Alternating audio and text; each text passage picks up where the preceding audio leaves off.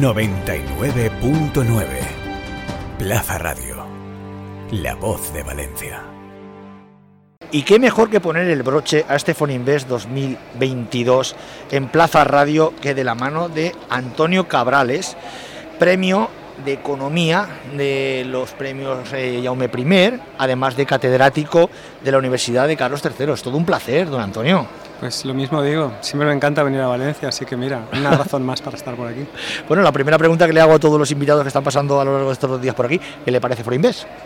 Pues está muy bien. Eh, estábamos hablando antes de empezar la entrevista de lo importante que son el estudio de las finanzas personales y una de las labores que hace Forinvest es justamente ayudar a que la gente tome decisiones de inversión racionales y razonables y aquí tienen un montón de gente que les puede ayudar a eso. Aparte, tiene otra parte más profesional de conseguir más inversión para nuestra economía, que es eh, una condición de primer orden para conseguir una, una, sociedad que progrese, una economía que progrese, y las dos cosas son, son muy valorables, ya de por sí, aparte de muchas otras cosas que hacen, claro. Don Antonio, una economía que progrese, acaba de decir. ¿Va, ¿Va, a progresar la economía española con esos famosos 140.000 millones de los fondos europeos que están por llegar? Bueno, es una cosa que utilizada bien puede ser útil, eh, pero yo creo que nos tenemos que fiar más de nuestras propias fuerzas, de nuestras propias capacidades, de fomentar el capital humano en nuestra sociedad y de que las personas se formen y, tengan habilidades para que el futuro sea más fácil de afrontar que lo que es ahora. ¿Por qué es tan importante fomentar el capital humano cuando se están dando cuenta hace unos pocos, unos pocos años, cuando en los países en nuestro alrededor, en Francia, Inglaterra y todos estos países lo llevan, lo tienen, vamos, en el, en el ADN. Bueno, en realidad, eh, digamos, en términos, por ejemplo, de educación y capital humano, no estamos tan mal, estamos más o menos donde deberíamos estar dando, dada nuestra, nuestra renta per cápita y nuestro nivel de desarrollo lo cual no quiere decir que no tengamos que ser mucho más ambiciosos de lo que somos ahora. Tenemos que ser muy ambiciosos porque simplemente conformarnos con que estamos donde esperemos estar es como si a usted le dicen, oiga, el Valencia está donde tenía que estar en el, el punto 15 de la tabla. No, señor, no, el Valencia tiene que ser el primero. Pues lo mismo con esto, España no tiene que ser la puesto 15 que más o menos toca, mejor estar el 1 no sé, Polonia, por ejemplo, es un país que en términos educativos tiene, tiene un, resultado en los últimos 15 años espectacular, incluso Portugal ha mejorado mucho.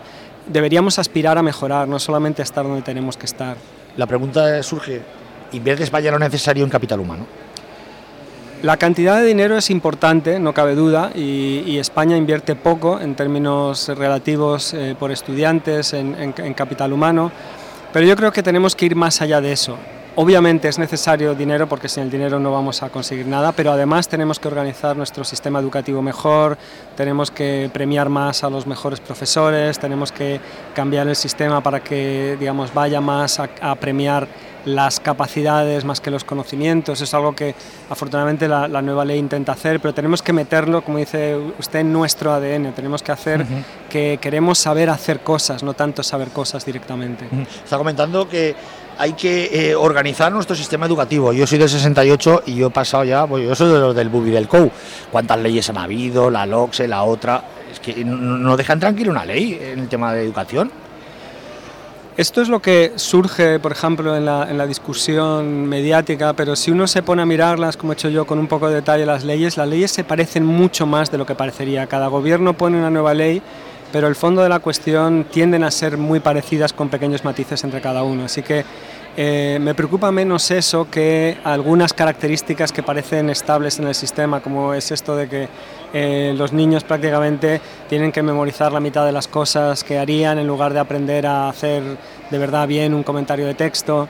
Eh, los problemas de matemáticas que les ponen son básicamente repetir el mismo que se hizo en clase con otros números en lugar de eh, algo más abierto donde tengan que pensar más, imaginar más. Ese es el tipo de reformas que son importantes y que es muy difícil meter en una ley. Es mejor meterla en la práctica y eh, en los reglamentos casi que en la ley.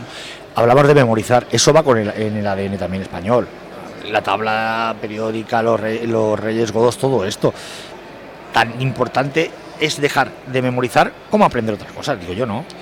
no cabe duda que, a ver, cuando hablo de que, de que no es útil aprender la, la tabla, digamos, la tabla de, los elementos, no quiere decir que no haya que hacer algo de correcto. esto. Obviamente hay que adquirir conocimientos, pero no, no vale simplemente, yo los, los exámenes de selectividad que veo, lo decía antes en la, en la charla que estaba dando, los exámenes que veo de selectividad es aprender prácticamente de memoria qué es lo que hizo Platón, cuando a lo mejor sería más interesante decir, oiga, ¿y qué tiene que ver la, eh, digamos, la elección de Donald Trump, eh, cómo se ve, la elección de Donald Trump desde el punto de vista de la República de Platón? Porque si uno lee la República de Platón, se da cuenta de que, de que ahí prácticamente está la elección de, de Donald Trump en el, en, el, en el texto y te explica muy bien por qué. Entonces a lo mejor conectar esos dos mundos es mucho más interesante que simplemente decir la lista de todos los, los diálogos de, de- de- de Platón.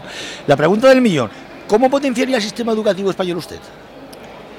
Una de las cosas que es muy importante y que ninguna de las leyes ha hecho en serio es mejorar la carrera de los, de los enseñantes. Hasta ahora los enseñantes tienen un sistema en el que hacen una oposición, entran en un puesto, tienen un poquito de formación continua, pero no demasiado.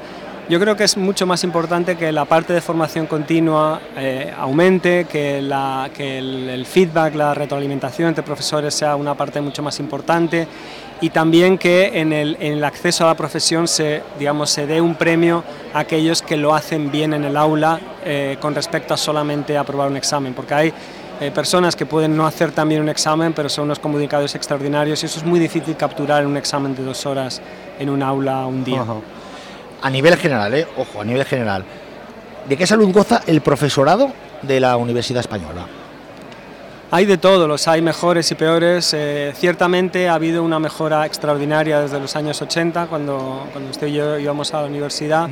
Eh, había profesores que directamente no iban a clase, no aparecían y, y no pasaba nada. Otros que te abrían el libro, leeros página tal. Sí, y, y eso ya no existe, eh, lo cual no quiere decir que no haya muchas cosas que mejorar. Por decir algo de nuestra profesión concreta que, que es importante, eh, nuestros estudiantes de economía no saben programar. Esto es un error y es algo que habría que solucionar cuanto antes posible. Así que la educación de nuestros estudiantes es mucho mejor que en los años 80, pero eso no es una razón para quedarse quieto. Eso es como decir que, que, que un tenista de ahora es mucho mejor que Manolo Santana. Claro. Sí, ¿y qué? Porque Sí. ahora no están compitiendo con Manolo Santana, están compitiendo Ni tenían los mismos medios. con, con, eh, con uno- con otros tenistas mucho mejor preparados que, que lo que eran los, los que luchaban contra Manolo Santana en su día. ¿Qué sintió cuando le dieron el premio Jaume I de Economía? Pues gran satisfacción, de hecho me, me- me sorprendió, me llamaron cuando iba a cenar con unos compañeros, con una persona que habíamos invitado a un seminario y no me lo pensaba, pensaba que era una broma, Una broma. directamente, eh, hasta que no, ya me di cuenta que, que no era una broma y que bueno, te hace ver que algunos compañeros bastante distinguidos, de hecho, tienen respeto por tu trabajo y eso es importante, es algo que además tendríamos que decía hablaba con mi director de tesis hace unos meses y una cosa que me decía es hay demasiados pocos premios porque es muy importante para que una persona digamos se motive en su trabajo que vea un reconocimiento a esa labor y un premio para un profesor cuando hay tanta gente que lo está haciendo muy bien sería ideal tener muchos premios para muchos profesores para que todos vieran un poco que la labor buena es, es valorada Pues nos quedamos con las palabras de Antonio Cabrales, premio Javier I de Economía, catedrático de la Universidad de Carlos III. Muchísimas gracias. gracias a ustedes siempre un placer venir Un saludo. un saludo